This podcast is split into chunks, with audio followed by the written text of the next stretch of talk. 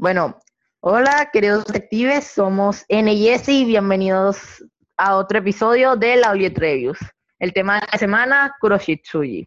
Kuroshitsuji, mejor conocido como Black Butler en inglés, es un manga del género shonen publicado en la Gekkan Fantasy desde septiembre de 2006 hasta la actualidad, el cual recibió su adaptación animada en octubre de 2008 y terminó su emisión de la primera temporada una cosa que debemos aclarar es que esta es la review de la primera temporada, la segunda temporada será para más adelante, y la edición de la primera temporada termina en marzo de 2009.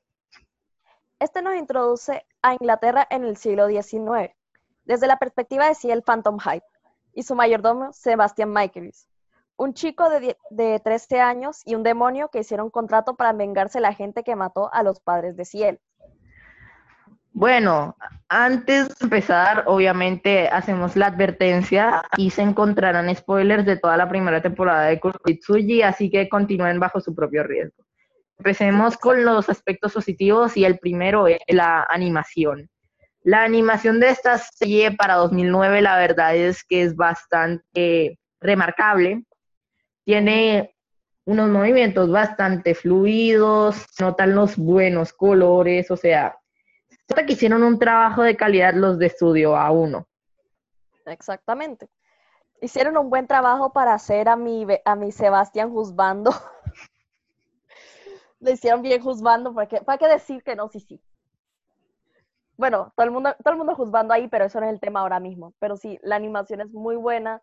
Los mantiene también una paleta de colores bastante similar que tú lo ves y no a menos que sea el cabello del personaje y cosa que a veces no pasa, los tonos siempre son opacos y esto mantiene como la tonalidad que estaba teniendo la serie, cosa que es buena porque tú te das cuenta, la serie tiene sus toques oscuros y todo el mundo, a menos que sea esta, a menos que sea Lady Elizabeth, todos mantenían como esa paleta de colores oscuros.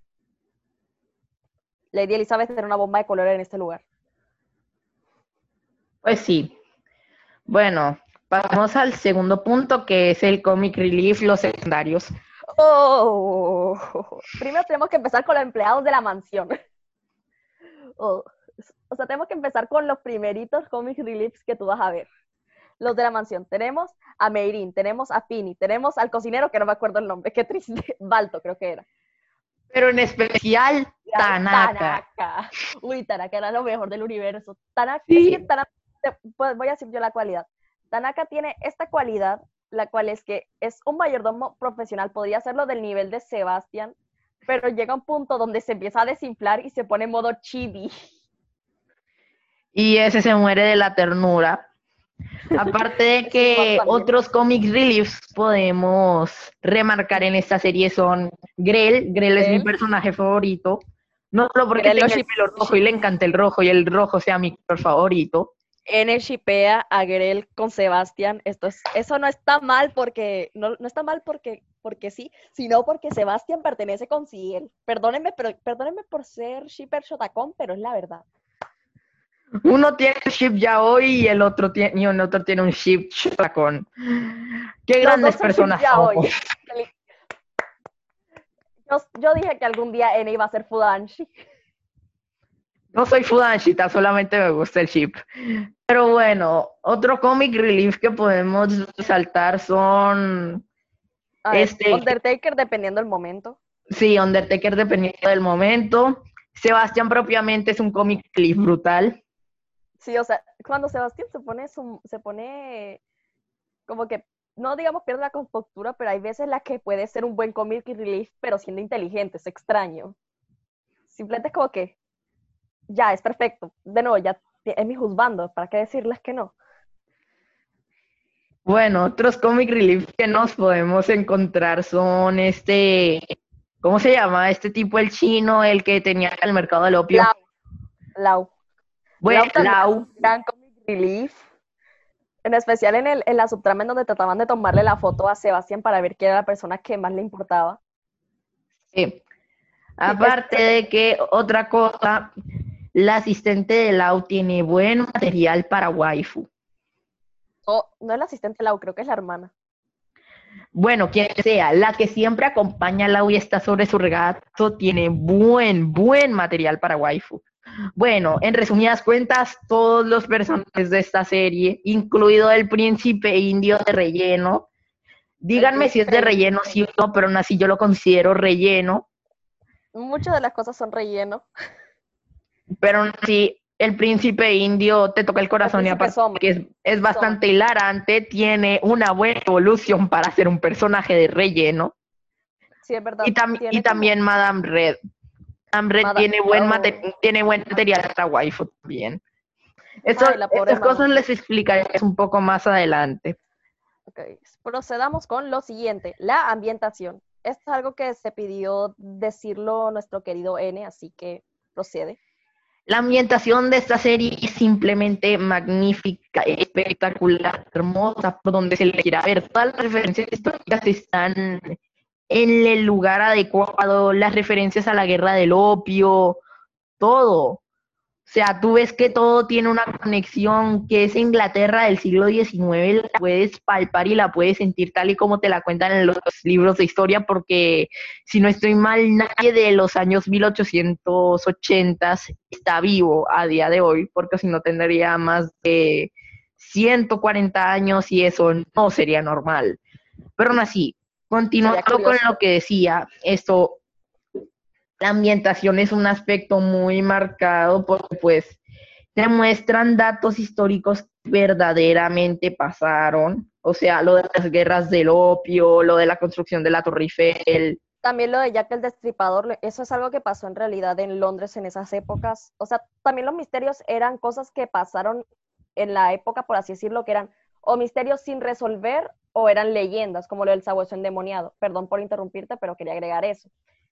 Es que encima le querían dar como, eso es lo interesante, le quisieron dar un cierre sobrenatural de por qué es que eso no se resolvió. Aparte porque sí se resolvió, pero nadie se dio cuenta. sí. Aparte de que todo, todo, todo está unido, o sea, todo tiene correlación si tú lo miras, el capítulo de lo del sabueso endemoniado y todo, tiene relación con el capítulo del el capítulo en el que nos introducen a Ángela como un ángel, o sea, el capítulo en el que van a la caseta esta, a la iglesia, de todo el tema de esa religión y todo. No, y encima la marca que le ponen a, que le ponen a este... Ciel. Ciel, perdón, a veces me dan mal los nombres. Eh, a este ciel. La marca es básicamente lo que le, esa secta. Debo agregar también otra cosa con respecto a eso, que el hecho de que se llama Ángela Blanc, que la creatividad que se hicieron, que se sacaron aquí en el anime para decir Ángel Blanco. Mentalícense, amiguitos.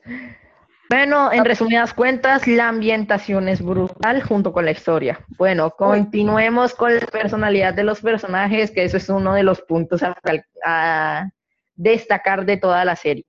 Sí, no, o sea, todos los personajes tú, tú los ves y esos tienen una característica específica, o sea, su personalidad es marcada, o sea, del tipo, mm, se, se mantienen como aferrados y no, o sea, evoluciona, más no cambia del todo. O sea, por ejemplo, Sebastián siempre mantiene la, siempre mantiene la postura de soy un simple mayordomo.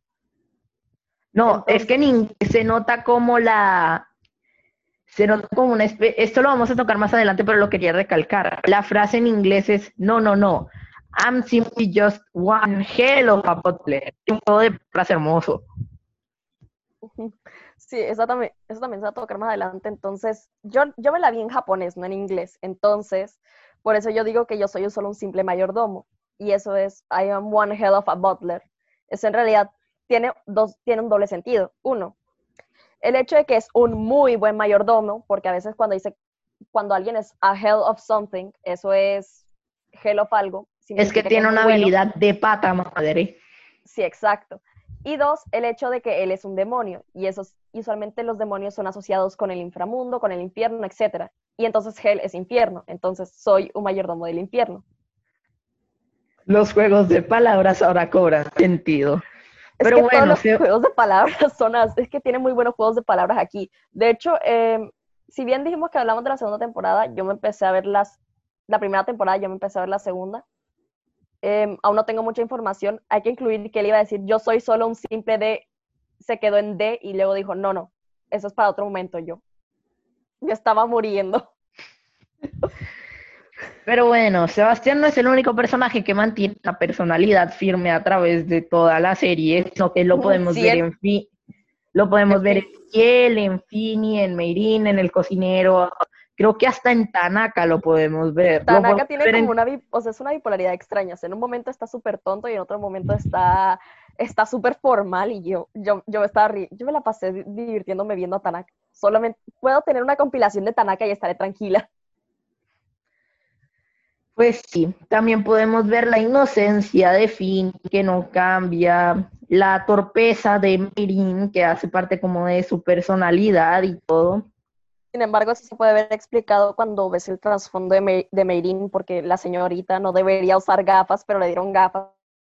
¿viste? Se debe a eso.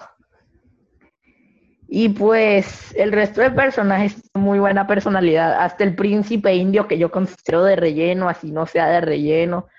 Igual tiene una personalidad bastante interesante y es uno de los pocos personajes secundarios que se desarrollaron en el anime, porque este pasó de ser un muchachito engreído que creía que lo tenía todo a reflexionar y ser un poco más caritativo, o sea, tuvo una evolución magistral y también se nos muestra en su mayordomo o su asistente o lo que sea que sea el otro tipo que tiene la mano derecha prodigiosa y que hace Ah, sí, muy buen Angie. curry.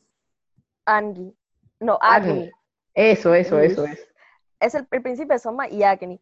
Porque encima este, el cambio vino fue tanto uno porque Agni lo traicionó entre comillas, eso, eso es una explicación muy breve, y dos porque la, la, vamos a decirle la nodriza, porque básicamente es como eso, es eso, la nana, ya, Mina, lo abandonó, lo dejó tirado, y es como que el vato está, bueno, ya que, entonces, sigo molesta por Mina, sigo molesta por eso. Sí, Tenía material para waifu, pero sigo molesta por eso. sí. Sí. Bueno, No sé. pasemos a la, a, la parte de las catchphrases que va a hablar más ese que yo, si no tienes nada más que mencionar en este punto de la personalidad de los personajes. No, no tengo más nada que, que hablar de eso. Bueno, entonces, como mencioné antes, entonces, entonces, tenemos catchphrase, tenemos a Soy solo un simple mayordomo, que como N mencionó, eso es I am one hell of a butler. Ejem. Dos, tenemos, después tenemos el Yes, my lord, que era lo que básicamente lo que más te enamora de este Sebastián, junto con su perfección y su manera de hablar, obvio. Pero el Yes, my lord es una de las catchphrases más grandes de ahí. Y hemos podido ver también varias, también hemos podido ver las variaciones con respecto a este, como el mayordomo de Agni.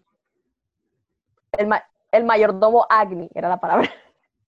Este también dice lo mismo, pero en, dice lo mismo, pero en, pero en hindú, entonces no sé, entonces no sabría cómo pronunci- pronunciarlo. Am, también está, esto no lo voy a incluir como, bueno, sí lo voy a incluir como catchphrase, pero no lo contaría así, que es básicamente Sebastián, mátalos. Es como Sí. la conclusión de, eso lo dice como casi todos los capítulos. Sí. Sí.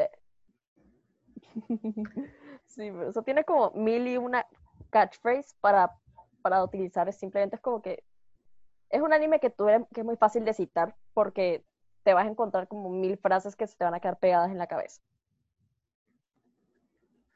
Ah, Procedamos. ¿Vas a decir algo? Mm, no, continuemos con la siguiente parte que es todo lo del misterio y todos los crímenes que se cometen en Londres para los cuales la asistencia de Ciel es requerida por el Scotland Yard. Exactamente. Entonces, hemos de he de algo para mí, para que un anime me gane, vamos tiene que, un anime que seguramente más, o sea, que me podría encantar, tiene que incluir misterio o algo por el estilo, o sea, y ya me, ya me tienen con eso. Mejor dicho, me tienen como atrapada ahí y me dan ganas de seguir viéndolo. Y ahí es, y por eso es que yo me quedé sentada viendo Black Butler. Bueno, también hay más razones, pero, pero en sí, el tema del misterio me encanta, en especial porque a mí personalmente también me gustan las historias tipo terror. Y eso me atrapó en el momento en que mencionaron a Jack el Destripador, el cual era una, el cual fue un misterio de, la época, en donde había un hombre, como se relatan, como relatan en la historia, era un hombre que le sacaba el útero a varias, a unas prostitutas. Y creo que eso no es, y creo que eso no es censurable, así que em, con respecto a eso, también, también está eso, lo del sabueso endemoniado, también fue uno de los, uno de los, fue uno de los mayores también, no dramas, pero una leyenda que pasaba. Que pasaba. También está lo, también incluye lo de las muñecas, todo eso, o sea, todo eso me atrapó enseguida y por eso me quedé viendo, en especial porque yo sabía que lo que le dijo, o sea, uno por, aparte de las escenas que aparecía Angela un poco comprometedoras, yo sabía que ella iba a volver, pero no sabía cómo iba a volver. Entonces, eso me atrajo aún más.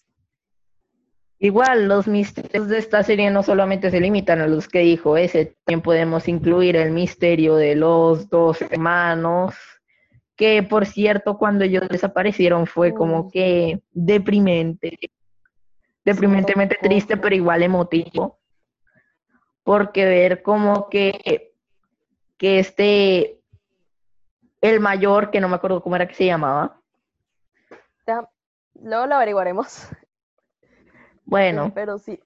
Que el mayor intentar recolectar todas las calaveras de toda la, de toda la gente de su familia para poder volver. Y que al final cuando consigue la calavera que tenía su hermanito menor no pase nada porque esos no eran sus cuerpos. Y el hermano menor se lo, se lo estaba ocultando porque él sabía que iba a dañar a su hermano, es como que te pega duro. Es como que la fraternidad entre ellos es hermosa. Y el mensaje final que le deja el mayor así el de que cuida mi castillo, es como que te llega al alma. Sí, y ya confirmé los nombres. Esto también fue una leyenda que pasó. Eh, de nuevo, eso también es algo que tú podrías decir que ha pegado a la historia porque está en la historia del, del de la Torre que este fue Eduardo V de 12 años y Ricardo de Shrewsbury, duque de York de 9 años. O sea, eso eran unos niños, niñitos básicamente, que fueron asesinados en una torre. Entonces, esa historia, esa historia la acabo de confirmar de dónde era. Para que se sepa. Bueno, pues Ahora pasamos, si no tienes nada más que decir. A Sebastián y su bipolaridad. ok, tenemos que hablar de esto un momento. Por eso, yo por eso dije que yo le iba a decir, porque hay dos razones. Uno, hay dos. Sebastián, citando a un, a un man ahí de YouTube, puedes, los hombres pueden ser o lindos o atractivos, solo, o sea, lindos o sexys. Solo pueden uno, no dos, pero Sebastián es los dos, no sé por qué, pero lo es. Entonces, Sebastián, hay veces en las que se puede volver un hombre serio, que es como el 90% de las veces que tiene que hacer algo, y luego está las veces en las que está con Ciel, que se le, que se tiene, se nota que tiene un soft spot a ese niño, que encima, esto me lo comentó N hace unos días, que este solía comparar las patas de los gatos con las mejillas de Ciel. Entonces, es, o sea, encima de eso, también, no, es que no hay con Pluto. No hay ningún otro personaje en la historia, en la historia del anime, y si, y si existe, y si existe, ni ese ni yo lo conocemos, que logre ser tan serio y maduro, pero igual tan tierno y atractivo al mismo tiempo. Es como perfectamente equilibrado, como todo, como todo debería ser. No, y luego, o sea, está eso, o sea, luego está, aparte de esas escenas también están las de Pluto que estaba, que entonces, ese estaba afuera, estaba, ve a un gato y le empieza a jugar con él y empieza a decir, mira, es tan flexible, ay, qué impresionante, y luego va Pluto y se tira sobre él y es como que por esto odio los perros. Como que ay, Dios mío. cambio de tono, fue increíble. Sebastián es de la misma tribu que yo, yo soy muy fan de los perros, pero tengo un gato y adoro ese gato a mí me da igual, la verdad. O sea, de todas formas no puedo tener mascotas por alergias. Ah, bueno. procedamos. el mensaje de que los demonios pueden ser buenos y los ángeles pueden ser malos. Este, este mensaje no es algo nuevo visto en la industria, puesto que tenemos juegos como Bayonetta, en el que tenemos una protagonista que es una bruja de Umbra que lucha contra ángeles. Bueno, esto es técnicamente la misma cosa, pero ambientada en Inglaterra del siglo XIX y cambiando una waifu por un juzgando. Bueno, es un waifu y una juzgando, pero es... Dije un waifu y una juzgando, no me juzguen. Entonces, pero eso tiene sentido apenas, apenas expliquemos qué pasa. Entonces, eh, si bien todos sabemos que Sebastián no es del todo bueno, o sea, no es del todo bueno porque también tiene su lado malo, por, algo le va a quitar el alma si él, pero, o sea, pero tú ves lo que están lo que hace Ángela, lo que hace Ash, y no es bueno, porque en sí, si bien los ángeles son representación de pureza, de algo bonito, ellos lo que terminan haciendo es un desastre. Ellos terminan, bueno, ellos no. Ellos, por, cierto, revelaciones por si no lo sabías, Ángela y Ash, la misma yo sé, yo sé, yo, yo estaba, apenas vi cómo se abría el cosito y parecía que se iba a sacar la teta. Yo, ay, ay, por eso dije ellos en vez de, por eso dije ellos en vez de él y ella. Ándala. Entonces, es que no sé cómo, cómo referirme a eso. Entonces, Angela, o sea, Angela y Ash, Ashela. Entonces, aparte que... No sé por qué eso suena como un nombre ship. Le voy a llamar Ashela solo por eso, o sea, no porque lo shipee, sino porque no sé cómo decirles. Entonces, Ashela, aparte de ser la misma persona, tú lo ves y esos, si bien pareciera que tuvieran buenas intenciones, si lo pones desde su punto de vista, lo que terminan haciendo es, uno, quemar Londres. o sea que creo que también pasó en la vida real. Sí, eso, lo, eso voy a averiguar enseguida. pero en sí, ellos se ponen a hacer un desastre en lo que es, en lo que es Londres. Y quieren, entre comillas, purificar a todo el mundo cuando técnicamente no hay nadie puro en este mundo, o sea, eso te lo muestran. LOL, me risas que, que yo fui a buscarlo del incendio de Londres y aparece, el fuego se desató en la, o sea, esto fue hace rato, el incendio del 2 de septiembre de 1666. Para, sí, estás como un poco atrás porque esto sucedió como en 1888 o yo Sé, yo busqué en 1800, sí, dice incendio Londres 1889, pero encontré fue el de atrás, no el de ese momento, pero fue como que... Espérate, pero si una ¿Acaso, de ¿Acaso esto es una referencia a yoyos? ¿Is this a reference?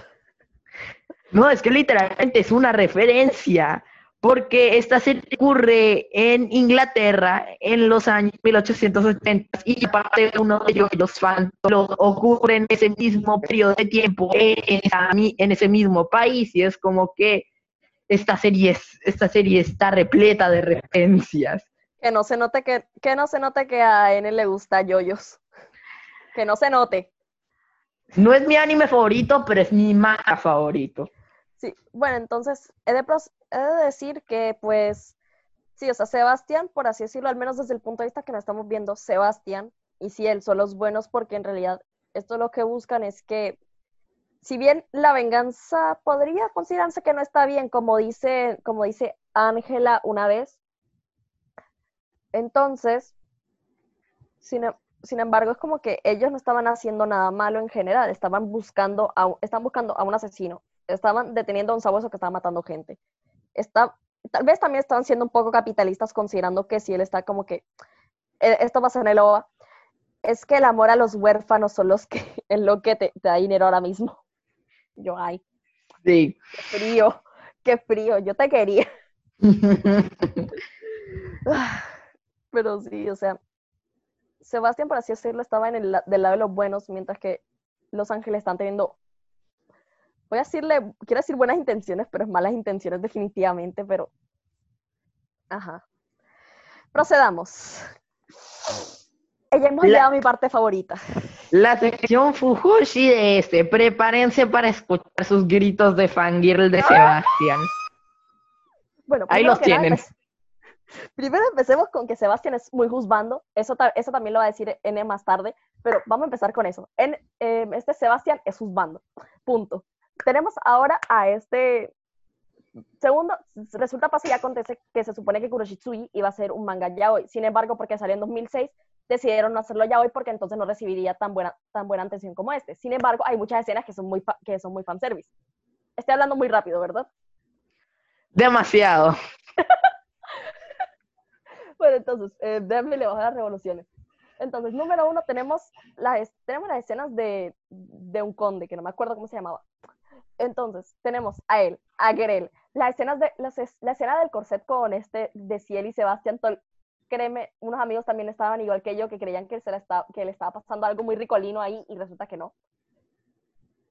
Luego tenemos, luego tenemos el hecho de que Grel se tira a todo, se tira a todo lo que tenga, lo que sea del sexo masculino. Todo lo que se mueva del sexo masculino, mejor dicho. Entonces, Contemos a Will, Undertaker, Ey. Sebastián, Pluto. Pluto. Pluto encima, o sea, a ver, luego están las escenas que de Sebastián con todo el mundo también, porque se- si bien Grell se le tira a todo el mundo, todo el mundo se le tira a Sebastián. Las escenas con, las escenas con Ciel, las escenas con Pluto, las escenas con Grell, las escenas, es lo único que no se la tira, no, también Undertaker. No, el único que se le ha tirado encima a Sebastián es, es Will, William. Will es el, Will es el único que no se le ha tirado a Sebastián porque él está demonio asqueroso, no sé. Como que em, e- encima las gafitas. Este demonio. No, es que de paso Will es como mi mood, de, es mi mood diario porque Will se la pasa. Se la pasa. No necesito, la, necesito que me paguen las horas extra, necesito unas vacaciones. Eso soy yo todo el tiempo, todos los días. Em, luego tenemos, a ver, tenemos esas escenas, luego, tene- luego tenemos el hecho de que yo tengo la teoría de que la manera en la que este Sebastián le iba a quitar el alma a Ciel es que le iba a dar un beso, literal, porque nos ponen como en el- de la perspectiva de, de Ciel y se está acercando y yo no sé si es que le va a clavar algo, si le va a besar o qué rayos, solo sé que le va a sacar el alma. Eso es lo que pasa. Luego lo que pasa, luego está, em, luego está mi mente como que Loki shipea a Finny con todo el mundo porque es súper tierno. Número, o sea, hablemos un momento de Finny, que tengo que dedicarle eso un segundo. Finny es la cosa más tierna del universo, le quiero apretar los cachetes. Luego están, luego están todas las veces que la gente le empieza a decir, a- empieza a decir que el cuerpo de Ciel es proporcional, es bello y todo el cuento, y yo estoy, me incomodó un poquito cuando, pero no me incomodó tanto cuando dijo, vamos a hacerlo de, cuando están cantando London Bridge is Falling Down, pero versión, vamos a hacerlo de oro, de oro y plata. Luego está la escena en la que Sebastián empieza a cantar esa misma canción, pero con lo de que va, el metal se va a destruir. Y luego empieza My Fair Lady y se voltea a ver a, a Ciel y Ciel, ¿a quién llamas mi bella dama? Entonces, Y él luego son- definitivamente quedó con traumas tras lo de la misión con, con el conde este que se tuvo que vestir de se tuvo que vestir Uy, de no, trapito. encima. No, no, tengo que. Luego tenemos que hablar de una imagen que encontré de Sebastián con esa misma ropa. Pero eso no, es- pero eso no es importante. Lo que pasa, el trauma es ese, en especial porque te digo que ahí es donde la escena del corset. Luego está el hombre este, el que era el de. Al que se le iba a secuestrar por eso.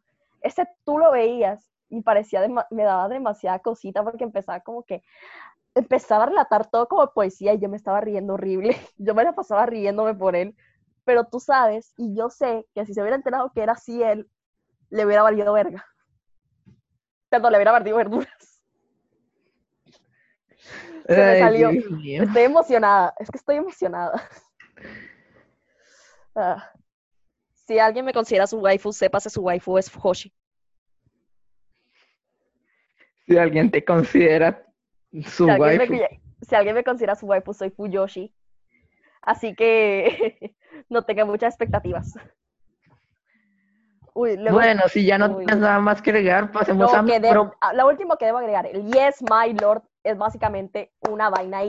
Eso es algo que tengo que decir brevemente. Eso es que simplemente las variantes, va- a ver, el Yes, my lord y, la- y sus variantes son los que para mí declaran que, que los, los amos tienen algo con sus mayordomos. Porque yo sé que Agni tiene demasiada admiración y demasiado respeto y demasiado cariño por Soma. Luego tenemos a Sebastián que tiene, que con su Yes My Lord, ahí casual, que tiene demasiado, o sea, le pareciera que tiene, de nuevo, como dije, tiene un soft spot por Ciel. Y esto ya entrando al primer capítulo de la segunda temporada. Brevemente. Pero igual, Déjame es- digo, el de Agni está justificado. Técnicamente, Sora fue el que lo salvó de morir. Yo sé que lo salvó, pero aún así mi mente está ahí. Luego está este, el caso de este, o sea, digo, la segunda temporada hablamos de Aloy y Claude. Y Claude le dice, yes, your majesty, y yo sé que ellos dos son pareja, yo solo lo sé. No tengo pruebas, pero tampoco dudas. Bueno, tras, tras el escándalo Fujoshi que tuvo ese en este momento, vamos a pasar a mi sección, la sección de diseño de personajes de su servidor N. AKA sección de waifus de N. Sí, tan solamente que aquí voy a analizar el diseño de personajes de todos los personajes, en especial en los femeninos, porque es un error común en los shonen, como lo son Black Butler, Beastars o Death Note, por decirte algo. En este caso no, pero en la mayoría, como los más populares, o sea, Naruto, One Piece, Bleach y todo, es que, seamos sinceros, sus autores no tienen ni idea de proporciones. Miren a Nami y ni a Nico Robin y me entenderán. Y eso te hace como, te incomoda porque sientes que eso es para traer fanservice como forzado, porque solamente te gusta el personaje por lo físico. Aquí no pasa eso, o sea, tenemos el caso de Ángela que pues sí, tiene un atractivo físico interesante, pero no es lo único que tiene para ofrecer, aparte de que no está tan exagerado, o sea, es algo que tú, es un cuerpo que tú podrías encontrar en la vida y tú dices, pues, es bonita. Lo mismo con Madame Red, con Meirin y con todos los personajes femeninos de la serie, o sea, o algunas, o algunas tienen diseño de Loli que yo no tengo ningún problema. El único problema que tengo es, el único problema que tengo es que las profanen. Por favor, La no lo hagan. purificando. Encima, no, Ash estaba purificando a la reina Victoria. Entonces, tengo que declarar eso brevemente. Eh, pero bueno, entonces, continuando con el punto, o son lolis o tienen un cuerpo de waifus, pero cuerpo normal, o sea, algo no muy exagerado. Y eso es, y eso es bueno. Aparte de que los personajes masculinos tampoco son, tampoco tienen el diseño más regular de todos. Ya hablo de eso, ya hablo de eso es en la sección pasada, pero Em, en el momento fangirl, ahí casual. O sea, puede que sean algo altos, algo esbeltos, pero aún así es algo que es, es algo que te encontrarías en la realidad. Y el, todo el tema de las habilidades, todo el tema de las habilidades, pues es algo que te atrapa, es algo añadido que te atrapa y te cautiva a seguir viendo la serie. El premio, poder ver, poder ver a tus waifus y juzbandos bien bellos. Es el bono. Y proporcionados, y Y bien proporcionados. No, sí, tal, o sea, tal vez sí se pasaban un poco con la proporción, con el hecho de la descripción de Ciel, porque todo el mundo le decía que, que era muy proporcionado, que era muy bello y todo el cuento, cosa que me alegra en realidad, pero es como que... Es que el perfecto aquí es Sebastián, no él. Perdónenme, pero yo me voy a abrazar aquí a mi juzgando un momentico, pero es verdad que sí, que sí él tenía una muy buena proporción en general, considerando que es un shota y los shotas tienden a ser los uno más cabezones y con ojos más grandes. Bueno, continuemos con la nueva sección que vamos a presentar hoy, que son los aspectos intermedios, o sea, cosas que no nos gustan, pero tampoco nos disgustan. O sea, hay, hay algunas, también son señalamientos y cosas así de la serie. Por, por ejemplo, tre- a ver, empecemos con la velocidad en la que se resuelven los misterios. Entonces, Pues, Ay, esto lo puse yo por el hecho, por el simple y mero hecho de que yo creo que los misterios se resolvían. Si bien me gustaba saber la conclusión enseguida, yo soy esa clase de personas. A mí me hubiera gustado que hubieran hecho un arco más, un arco más amplio. Por ejemplo, que tú te das cuenta que la mayoría de los misterios se resolvían en dos capítulos. A mí me hubiera gustado que hubieran puesto un tercer capítulo para mostrar como qué rayos hacía este Sebastián para encontrar el misterio, para resolverlo. Porque en sí muchas de las veces solo era, o sea, cortaban directo a que Sebastián tenía la respuesta. Cosa que, lo, cosa que, ok, pero es como que sería mejor que mostraran un poquito cómo era el procedimiento. Por eso me gustan los libros de misterio. Te empiezan a decir cómo es que resolvieron eso.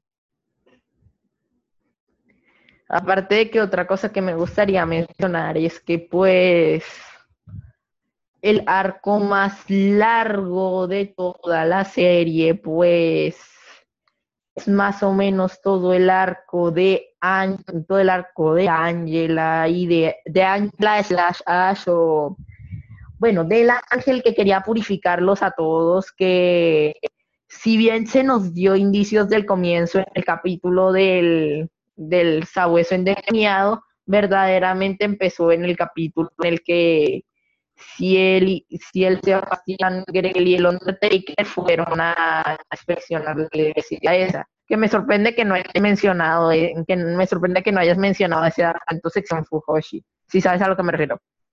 Ah, sí, que, espera, no se te escuchó bien, ¿qué dijiste? El... Lo de la iglesia, señora. Ah, sí, se volvió. Ah, no, no lo mencioné porque esa no es sección Fuyoshi, esa es sección general. Entonces tengo que explicar esto breve. déjame decir esto antes de seguir con los demás. Entonces estamos ahí. Sebastián entonces está medio seduciendo a una especie de monja, la cual también agregemos es, también es, también es waifu en realidad. Entonces empiezan a hablar y luego va este Sebastián y empieza, yo estaba, yo creía que iba a ser algo como la escena del corset, que iba a ser que, ok, no es eso, no es eso, solo es otra cosa distinta. Y luego va este, este Ciel y dice, no creía que iba a utilizar esos métodos. Yo, ok, seguramente no es eso. Y cuando voy a ver la escena, yo estoy, pero qué, pero qué está pasando aquí, qué pasó. Y me dio también, debo agregar esto, también la escena de Grell. Y Grell diciendo, voy a agregar a esa, a esa chica en mi lista de, en mi lista de Shinigami. Pero aún así, ¿cómo no la pudiste deducir si te escuchaba que la chica estaba gritando desde lejos? Yo sé, pero yo, quería, yo quería creer, o sea, mi mente estaba, ok, va a ser como la escena del corset, o sea, que tú sabes que la escena del corset, le están poniendo el corset y parece como si le, ajá. Sí, sí, sí, él entiende, se le entiende. Entonces yo creía que va a ser algo así, ¿no? Con eso. A ver, procedamos a lo siguiente, la siguiente parte, que es Ciel es Batman versión Yoyos. La parte de versión Yoyos la explica él, la explica N.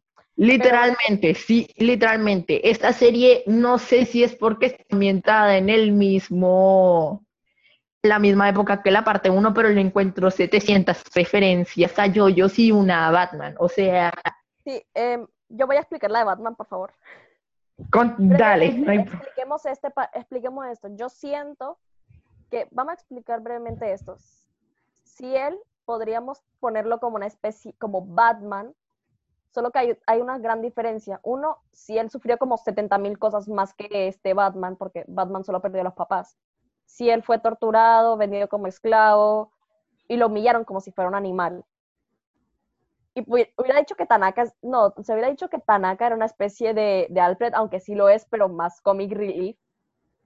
Y luego tenemos que Sebastián, el Sebastián sí lo consideraría como, como, como un Alfred. Como un Alfred, ese sí lo consideraría así. Y en vez de convertirse en un justiciero, se decide por hacer, o sea, uno por, seguir el camino de la venganza. Sí, o sea, una venganza, o sea, la venganza, o sea, una, mejor dicho, una venganza distinta, porque este Batman decidió, la venganza era limpiar las calles de la, gente, de la gente así, y la venganza de si él era directamente quitar a la, matar a la gente que mató a sus padres. Y ahora sí explica lo de yoyos, porque eso sí no lo sé explicar yo. Bueno, no sé si es porque esta serie se ambienta en el mismo lugar y la misma época que la parte 1 de yoyos, pero encuentro que si él y Sebastián, para mí, yo los identifico como una referencia a los stands. Y si él propiamente es una referencia a Yotaro. Porque, o sea, Ambos son muy duros con sus cercanos, pero esconden sus verdaderos sentimientos. Y ambos tienen una figura que, las, que los sigue a todas partes, que pueden invocar cuando se les dé la gana y que le pueden dar cualquier orden. Y están chetadísimos. de una manera que no está ni siquiera escrita. Y es una referencia a Yotaro y Star Platinum. Y con sé que esa historia pasó si identificamos la cronología de Yoyos 100 años después de la parte 1. Y es, me encanta, son referencias a Yoyos que cualquier fan de Yoyos, si ha leído al menos un tomo de la parte 3 de Yoyos, habrá entendido. O si son como yo y se spoilearon todos sin siquiera haberse leído la parte 1, aunque yo me leí la parte 1 y la parte 2 y estoy por la 3, pues también lo entenderán, pero igual, es hermoso como Yoyos de manera directa o indirecta ha influido en todo lo que es la cultura de, del anime. Procedamos. Ahora sí pasemos directamente a los aspectos negativos. El primero de estos es la falta de desarrollo de personajes.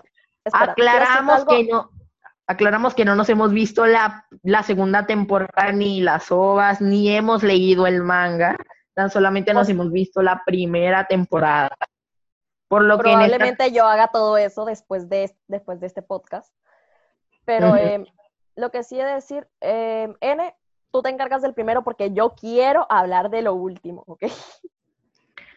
Ok, bueno, pues para mí el único personaje secundario que tuvo una especie de desarrollo propiamente fue el príncipe Soma.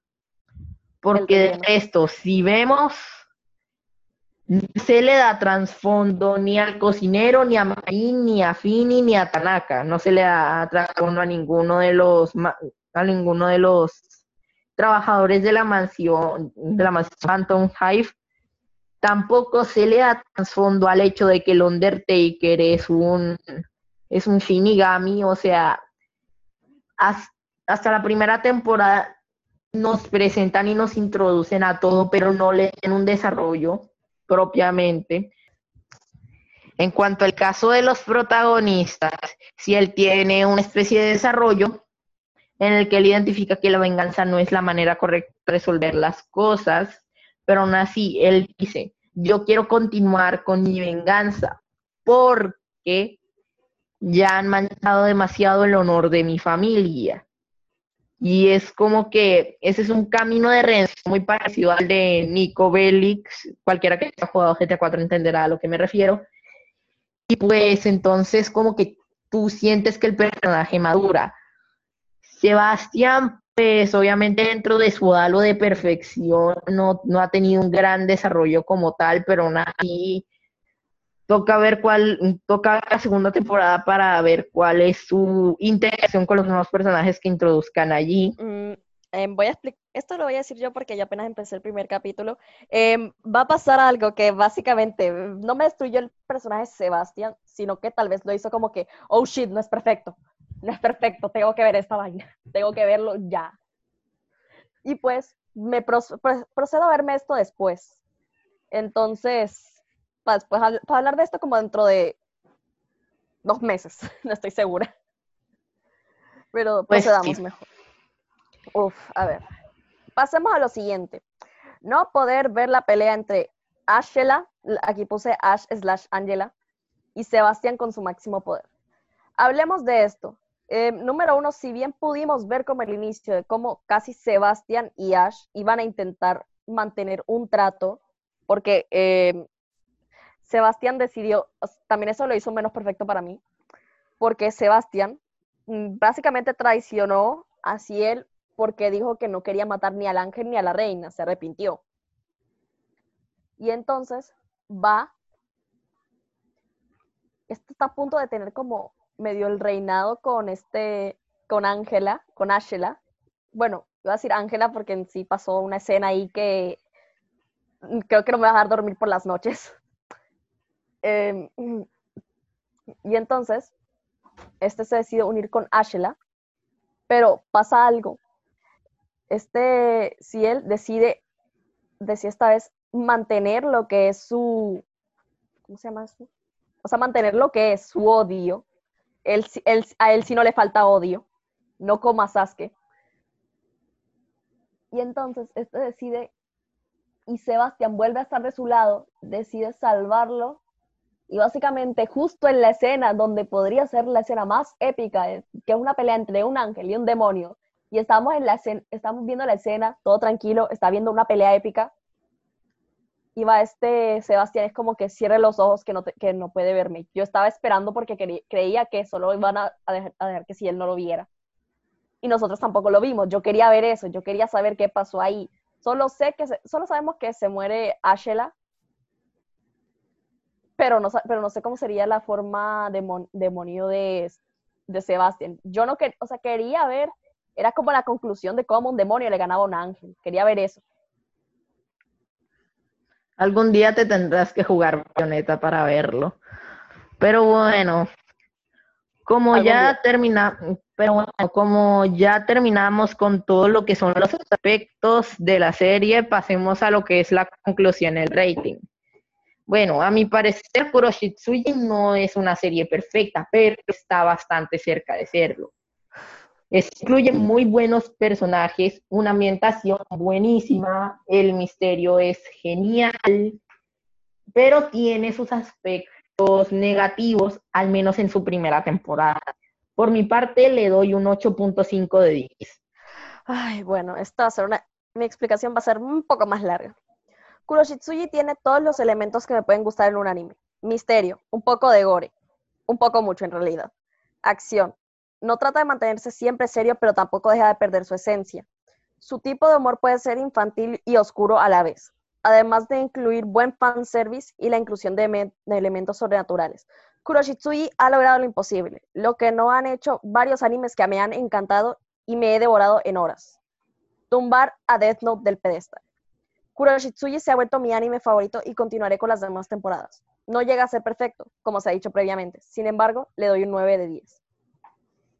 Y, bueno, queridos detectives, eso ha sido todo por el día de hoy. Espérennos la próxima semana con un nuevo episodio de Shurion. En el explicaremos una pista la próxima semana de la serie que vamos a tratar. Así que pues esperamos que sigan investigando tanto como nosotros y nos vemos la próxima semana. Chao. Adiós.